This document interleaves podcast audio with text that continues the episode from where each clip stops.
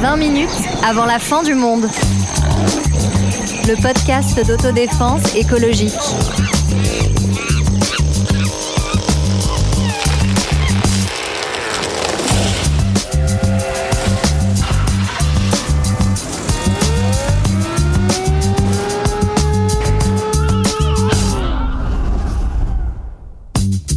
Bonjour, bonjour, bonjour. Comment être heureux aujourd'hui? C'est le deuxième chapitre de notre série. Nous allons parler du temps, celui qui est mesuré, comptabilisé, le temps qui nous manque, celui qui nous est interdit quand on est coincé dans le présent, quand il n'y a rien pour se projeter, que la vie est une succession de parenthèses, de chômage, de contrats précaires. Mais nous allons aussi parler du temps de nos nuits et de nos rêves et de ce qui le met en danger, de ce qui nous préserve et nous protège aussi. Ce temps du ralentissement, de la procrastination, de tous les pas de côté qu'on peut imaginer pour refuser d'être efficace, productif, rentable, docile, bon toutou d'un monde qui part en lambeaux. Salut tout le monde Salut, Allez, une première question pour se mettre dans l'ambiance. Quel est votre rapport à la sieste, Sarah? Euh, bah moi je- j'adore la sieste et ma sieste préférée c'est bien sûr la sieste des vacances qui est pas une sieste parce que t'es trop fatigué et qu'il faut rattraper du sommeil en retard mais juste parce que t'as le temps de ne rien faire. Eh oui, bon, on va revenir, tu nous raconteras tes meilleures siestes et toi Dalibor? La sieste, un amour non partagé. J'aimerais en faire, j'y arrive pas. Mais quand j'arrive à en faire, c'est le nectar, le nectar du sommeil. Je peux récupérer en une sieste euh, mieux qu'en une nuit. tu nous raconteras ça à Zineb. Moi, c'est tout comme Dalibor. C'est quelque chose que j'aimerais pouvoir faire, mais que j'ai beaucoup de mal à faire. Et toi Sonia Ah, moi, c'est une vraie passion. Je pourrais vous donner des cours si vous voulez. J'arrive à faire des siestes partout, allongée sur une table entre deux cours, par terre dans mon bureau. Enfin, vraiment, pas de problème. Quelle chance Et toi Marlène, ton rapport à la sieste Bah, moi, c'est un rapport de survie parce que je suis Ouais. globalement assez insomniaque, donc j'ai un rapport au sommeil très conflictuel et la sieste est mon moment de bonheur du, du sommeil. Voilà. On reviendra sur ces questions euh, de sieste avant d'y aller. Peut-être ce sentiment euh, du temps, euh, c'est un peu un cliché. On a l'impression que c'est d'aller toujours plus vite, que les choses nous échappent. Aussi parce que le temps a commencé à être mesuré et mesuré d'abord dans le monde du travail. Oui, tout à fait. Alors, je vous recommande très très vivement un magnifique documentaire de Stan Neumann euh, qu'on trouve, enfin qui a été produit par Arte, qui s'appelle Le Temps des ouvriers. Et dans ce documentaire, dont le générique même est rythmé par un tic-tac très angoissant euh, d'une horloge, on voit très bien comment la mesure du temps est devenue peu à peu un moyen de contrôle du travail des ouvriers. Donc avant euh, le temps des usines, les ouvriers travaillaient chez eux et vendaient leur travail à la pièce. Ils organisaient donc leur temps de travail comme ils le voulaient. Et c'est avec les usines, le factory system, qu'on a remplacé peu à peu les, les tisserands individuels par des patrons, par des usines, et où les patrons ont pris le contrôle du temps de travail. Alors comment ils prennent le, le- le temps, le contrôle du temps de travail justement Bah ces patrons? en mettant des horloges dans les usines. notamment les horloges, non, et justement en continuant euh, ce paiement euh, à la pièce pour chaque unité produite ou activité effectuée, quel que soit le temps passé, euh, tu auras la, la même somme pour chaque unité euh, produite. Donc, il faut produire le plus vite possible pour gagner le plus d'argent possible. Et pourquoi? Parce que dans l'usine, vous avez des machines qui coûtent très cher et qu'il faut rentabiliser nuit et jour. Donc ça n'est plus du tout une plaisanterie. On n'est plus chez soi. On est à l'usine, chez le patron, et il faut faire gagner de l'argent au patron. Tout à fait. Et il est absolument interdit de laisser l'usine arrêtée, si bien que dans Hmm. les tribunaux, les patrons utilisaient ça comme argument. Quand un ouvrier voulait travailler à temps partiel et non plus six jours par semaine, il était attaqué devant les tribunaux pour, pour, euh, pour lui faire perdre de l'argent, pour lui voler de l'argent. Fainéant. ouais. oui. Et par- parmi les, les autres bizarreries, j'avais vu que les patrons euh, interdisaient, dans ce documentaire de Stan Neumann, que les patrons interdisaient aux ouvriers d'avoir une, une montre sur eux. Ça permettait aux patrons de tricher, de pouvoir euh, changer l'heure, Ah euh, oui, d'accord, de, trafiquer, euh, de trafiquer euh, le temps de travail. Ouais. Et finalement, le, le temps, euh, le corps de l'ouvrier était considéré comme une machine qu'il faut entretenir pour qu'elle fonctionne bien. Donc ça veut dire en fait le, le temps de sommeil ici euh, sert simplement, le temps hors du travail sert simplement à se récupérer, quoi. C'est ça, à se remettre comme. Bah, le, C'est le destin Ouais. du prolétaire, selon Marx, euh, reconstituer la capacité de travail, Travail, c'est c'est tout. ça. Le Et corps pa- humain n'est qu'un capital euh, humain, donc à utiliser. Et c- et c'était théorisé comme ça. En fait, on considérait que si on donnait plus de temps libre aux ouvriers, ils allaient en profiter pour boire, s'organiser. Ah, pour faire la révolution surtout, Voilà. c'est ça Donc Ouais, on leur donnait picoler, pas je crois, surtout, Ouais. Le moins de temps possible. Et, Ouais. Bon, et on sait qu'il y a de bonnes idées qui viennent autour d'une bouteille aussi. hein. Et ça, ça a été poussé aussi avec tout ce qu'on on connaît, on a entendu parler de la rationalisation de la production euh, qui va se généraliser après la Première Guerre mondiale. Le taylorisme, où on va diviser le travail verticalement sur la chaîne d'autorité et horizontalement sur les tâches. Chacun a sa petite tâche qu'il sait faire très très vite, et comme ça, on produit le plus, le plus vite possible, comme un petit robot. Ouais, et on est allé encore euh, plus loin euh, que ça aujourd'hui avec euh, notamment la numérisation du travail, puisque en fait désormais il y a vraiment en fait il y a plus de temps de travail. Le travail doit aussi s'exempter des fuseaux horaires. Vous devez être joignable tout le temps, partout, à n'importe quelle heure.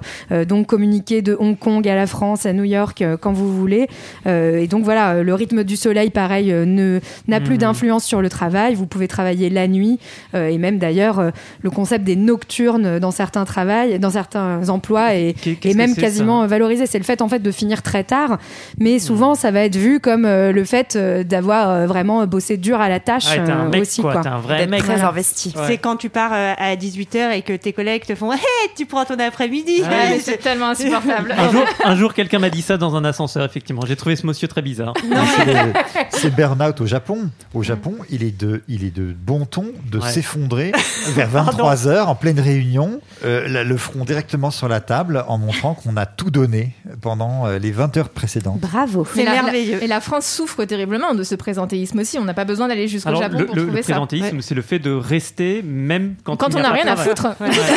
Peut-être que les Japonais dont parle Dalibor ont beaucoup de boulot. Et peut-être pour finir sur, sur cette cadence du travail, on le revoit beaucoup dans notre société aujourd'hui qu'on dit ubérisé. Hmm. Euh, on peut prendre l'exemple de Deliveroo qui aujourd'hui en fait euh, va payer en fonction du nombre de courses faites et non euh, en matière en termes de kilomètres ou de temps de travail passé.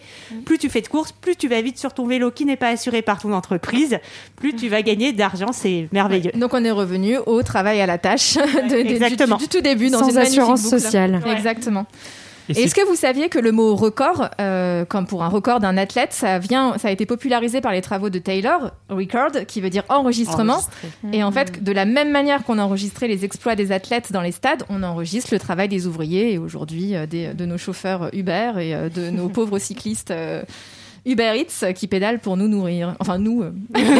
J'espère que personne, Personne autour n'a de cette table commandé ne le ici. fait. Alors, Ah, ça sonne, ça doit être le... Oui, c'est ça. Oui, c'est, c'est nous qui avons commandé avec le compte du podcast. Alors, une autre difficulté, c'est euh, toujours ce discours qui donne l'impression qu'il faut s'adapter pour pas être dépassé. C'est voilà, il faut s'adapter. C'est un peu une injonction qu'on retrouve beaucoup dans le dans, dans le dans le libéralisme. Mais la difficulté, c'est comment s'adapter quand on enchaîne en fait euh, les contrats euh, les contrats courts, euh, intérim, vacation, auto-entrepreneuriat, que la nature du boulot, c'est-à-dire même les horaires ou le chômage, tout simplement, euh, fait que en fait leur rapport à l'avenir, le temps est entre les mains d'autres d'autres personnes. Bah, cette évolution, on la trouve même dans l'éducation nationale, où on va désormais enseigner des compétences pour créer des élèves capables de s'adapter aux changements du monde du travail, comme il est censé, on est censé pouvoir s'adapter justement à tous ces changements, et non plus une culture générale humaniste destinée à créer des esprits critiques, des citoyens éclairés, etc. etc. Surtout pas. Aussi, ça ne sert à rien. et c'est aussi le cas dans la recherche où effectivement la multiplication de ces postes de vacataires et de contrats courts, la rareté des postes fixes font que c'est impossible de se projeter dans le temps. En 2015, donc il y a déjà quelques années, on estimait qu'il y avait 40 000 précaires dans euh, l'université euh, et ça ne s'est pas arrangé, euh, ça ne s'est pas arrangé depuis. Alors sur les sur les ouais, On revient à cette idée qu'on a un peu développée dans l'épisode précédent du capital humain, avec cette idée Ouais, que si on est un capital, on doit être en permanence en train de travailler sur soi pour s'adapter au monde qui nous entoure. et je crois qu'il y a quelqu'un aussi qui a eu une assez je me souviens de Laurence Parisot. Laurence, Ah, présidente Laurence, du MEDEF. J'ai eu- philosophe. J'ai eu une histoire d'amour avec Laurence. Et à la fin, elle m'a plaqué. Et qu'est-ce qu'elle m'a dit? La vie, la santé et l'amour sont précaires. Pourquoi le travail échapperait-il à cette loi? Ah, Non, elle avait dit l'inverse. Mais aux autres, elle a dit. ça. C'est ça. Non, ouais, c'est une phrase qu'elle avait dite en 2005, euh, la présidente du syndicat patronal euh, qui euh, inaugure un programme bah, qui fait pas envie, ouais, tout simplement.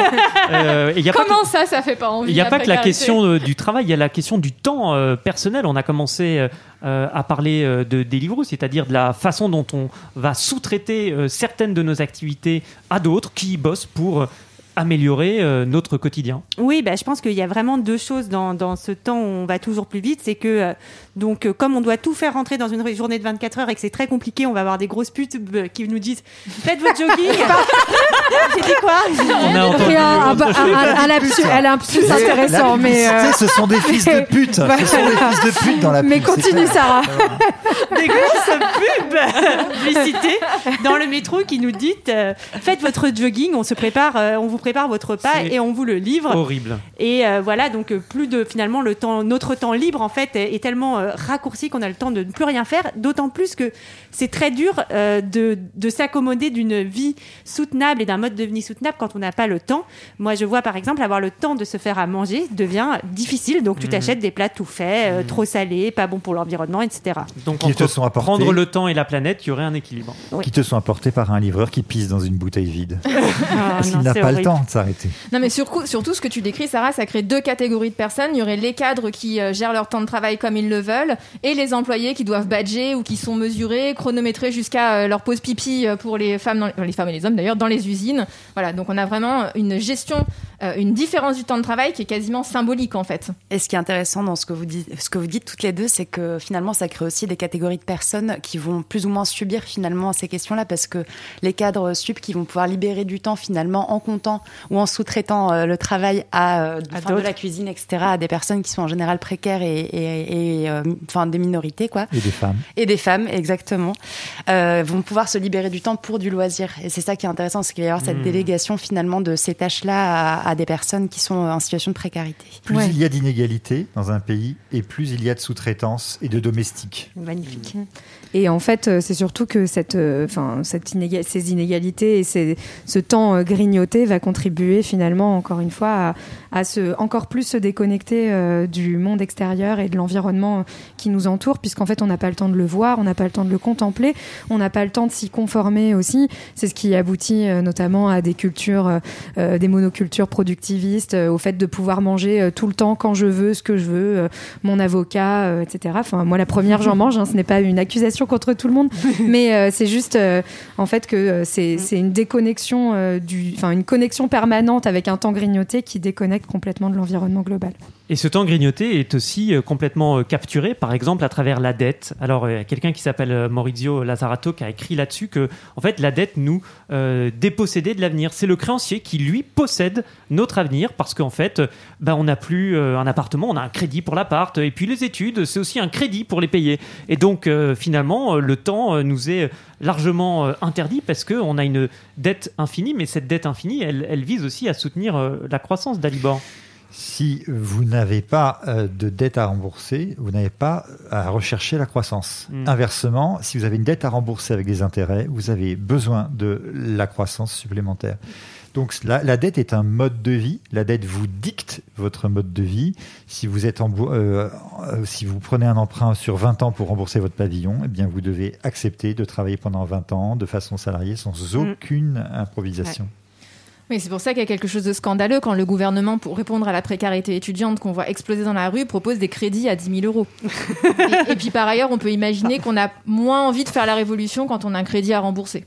Effectivement, sa, sa domestique, c'était une proposition euh, de, du patron euh, Stanislas Guérini, patron de La République En Marche.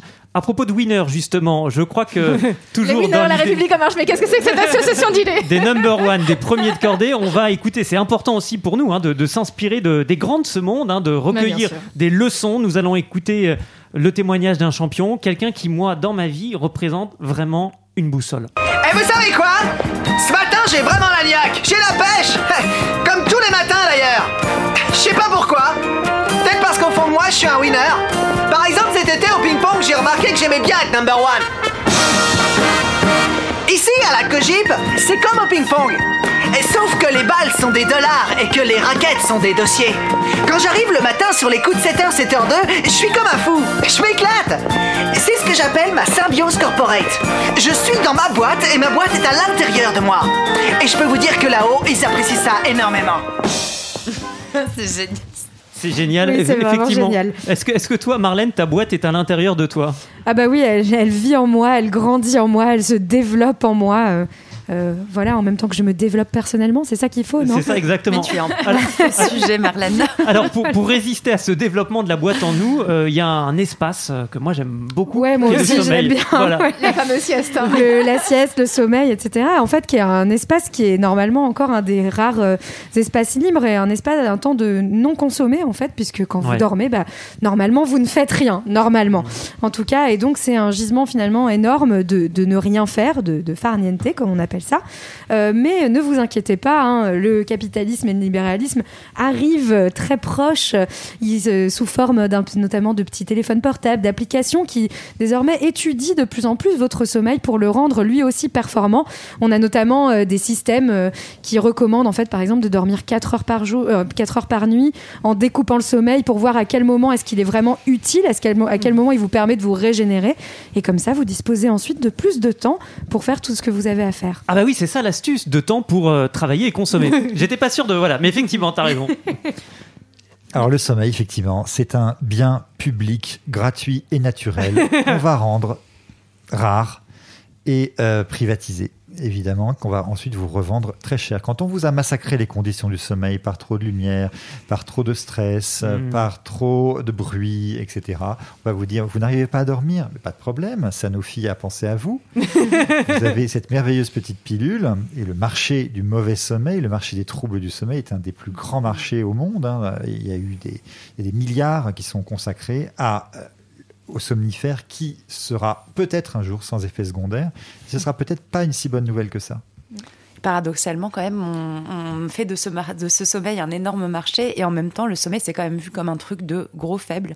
On connaît un peu tous les hommes Ouais. politiques qui se vantent de euh, dormir que 4 heures par Ouais. nuit ou que Macron notamment. Macron, Napoléon, enfin bref, on a tous, euh, on a eu des grands discours là-dessus et C'est vrai que moi, ça m'a toujours vachement complexé. Je me suis Ouais. toujours dit, mais moi, j'ai besoin de 9 heures de sommeil, je suis vraiment une loseuse. Ah ouais Bah, la vie appartient à ceux qui se lèvent tôt, Zineb, tu sais bien. Grosse dormeuse, grosse moi, dormeuse. moi, je dors, moi, je dors 30 minutes par nuit. Voilà. Ah, t'es le mais- plus fort d'entre nous, Mais- alors, hein, Antoine. Mais aujourd'hui, il y a aussi des, euh, des- des recherches scientifiques pour rendre le sommeil rentable, euh, pour essayer de te faire apprendre des trucs dans ton sommeil, pour que euh, vraiment tu, so- tu sois productif, y compris pendant la nuit. Et mais je, moi, j'avoue.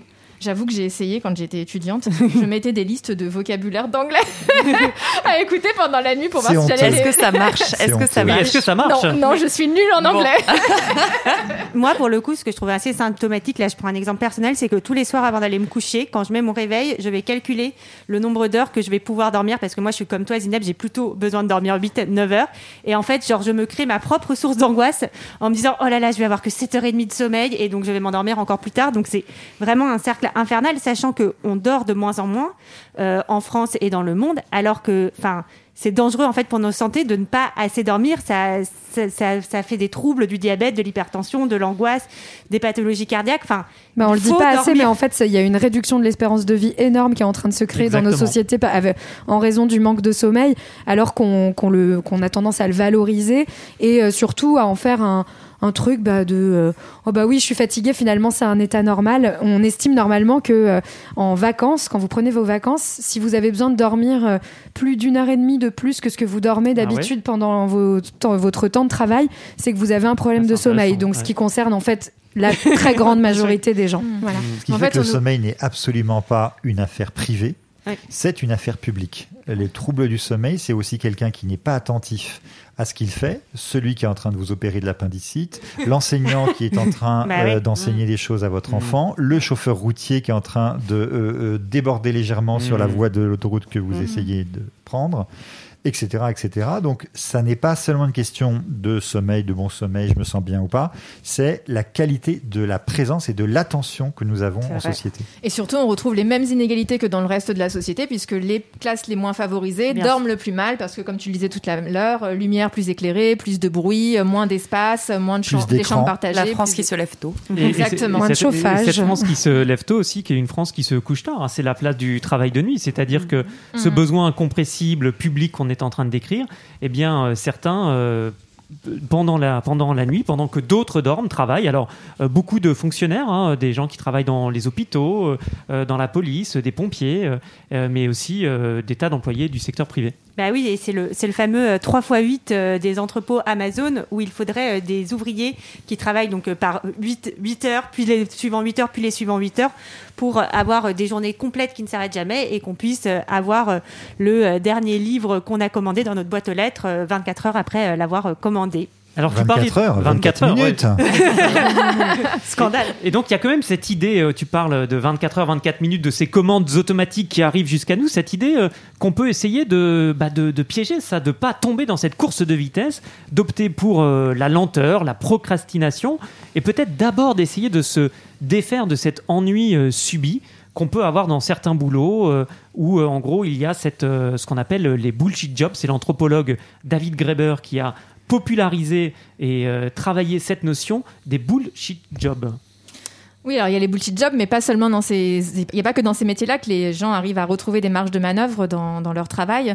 C'est aussi euh, dans, le- dans les usines où les ouvriers, par exemple, allaient euh, créer des stratégies de résistance, de résistance individuelle qu'on appelait la perruque. Donc en fabriquant des petits objets euh, personnels sur leur temps de travail avec les outils disponibles. Et donc il y en a qui ont même réussi à, fabriquer des motos, euh, un, un train entier. Enfin bref, ça, ça- ça peut aller loin, la perruque. Il y a, d'ailleurs une super BD sur la, manu- la manufacture de Saint-Étienne, je sais plus comment elle s'appelle, là, qui est La sortie Manu. cette année. Sur le pas de la Manu. Le pas de la Manu, ouais, voilà. J'ai oublié le nom des auteurs, mais qui montre très bien la, le- la pratique de la perruque. Mais c'était juste pour revenir, en tout cas, aux bullshit jobs. Donc, en fait, c'est vraiment l'idée que certains emplois, en fait, sont des sources d'ennui euh, énormes et qu'en fait, on confisque le temps aux personnes puisque on leur demande bah, de pointer et de faire leurs 8 heures par jour, alors qu'en fait, elles s'ennuient profondément et qu'elles n'ont absolument rien à faire. Et, euh, et du coup, euh, ça leur laisse beaucoup moins de temps euh, par ailleurs. Et c'est aussi vachement lié à justement cette division des tâches et cette surspécialisation un peu de chacun qui nous empêche d'avoir une grande vue sur euh, le travail qu'on mène et qui du coup nous emmène à perdre un peu aussi euh, le, sens, euh, le sens de notre travail. Il y a quelqu'un qui a du sens, c'est Gaston Lagaffe, hein, qui lui euh, passe son temps sur son lieu de travail à multiplier euh, les inventions. Oh, les- nu, nu, nu, nu, Gaston Ce héros. Ouais, non, mais- non, et puis euh, dans, dans ce temps, dans cette capacité à procrastiner aussi peuvent se créer les plus belles œuvres d'art, notamment Proust, qui est l'auteur de la procrastination. Je C'est pensais vrai. que t'allais parler du, casque, du cactus classeur. non, Non, mais mais c'est ce qu'il nous donne à voir dans la recherche du temps perdu, c'est son incapacité à faire et qui devient justement une œuvre d'art. Donc plutôt que d'avoir une vision productiviste du temps, où euh, chaque seconde c'est de l'argent, pour lui au contraire le temps prend une profondeur grâce à la fameuse réminiscence. Donc quand il mange une petite madeleine, c'est tout le temps passé qui revient à lui. Et donc dans cette réminiscence qui est au cœur de son œuvre, c'est une manière de retrouver le temps, de lutter contre le temps qui passe et de lutter contre ce temps productif. Et moi, justement, j'ai appris un mot avec cet épisode. Mm. C'est le JOMO, le Joy of Missing Out, qui est Alors le qu'est- contraire. qu'est-ce que c'est que ça Alors, ce qu'on connaît d'abord, c'est la FOMO, la Fear of Missing Out. Je vous prends un exemple. C'est la peur de rater La peur quelque de rater- chose. Voilà, vous êtes à une soirée, Hmm. Euh, mais vous êtes très fatigué, vous avez envie d'aller vous coucher, mais vous dites, si ça se trouve, la soirée, elle va décoller, ça va être la soirée de l'année, il faut surtout pas que je parte. En Ça, général, il se passe rien. en général. Et donc, le JOMO, Joy of Missing Out, c'est la joie de, de rater quelque chose et du- juste de rester peut-être chez soi ou allongé dans l'herbe et de ne rien faire et, et d'être heureux et de ne Ouais. pas culpabiliser de le faire. Et moi, il y, a- il y a un livre qui m'a vraiment inspiré là-dessus. On, l'a déjà cité, hein, mais c'est le livre Chez soi de Mona Chollet, où elle raconte Ah ouais. justement euh, la joie qu'elle a euh, de s'être construit un intérieur. Bon, après, tout en montrant que c'est aussi une question sociale, du coup, parce Bah qu'il faut oui. être capable. Enfin, voilà, tout le monde n'a pas un chez soi euh, euh, qui peut être un cocon et un endroit euh, rassurant. Mais donc, elle explique que dans ce chez soi, euh, on peut avoir euh, déjà un temps différent. Elle, elle parle par exemple du, du fait de ne pas regarder sa montre quand elle travaille, mais de mesurer le temps avec sa théière qui se vide et qu'elle boit tranquillement, et où en tout cas elle peut rester tranquille et, euh, et voir le temps qui passe. Alors mesurons le temps, comme tu le dis Marlène, mesurons le temps qui reste, qu'on chérit, résistons à notre façon, ralentissons alors et continuons d'explorer dans un prochain épisode de notre série spéciale Comment être heureux aujourd'hui. À très vite. À bientôt. Salut À toutes. Salut Salut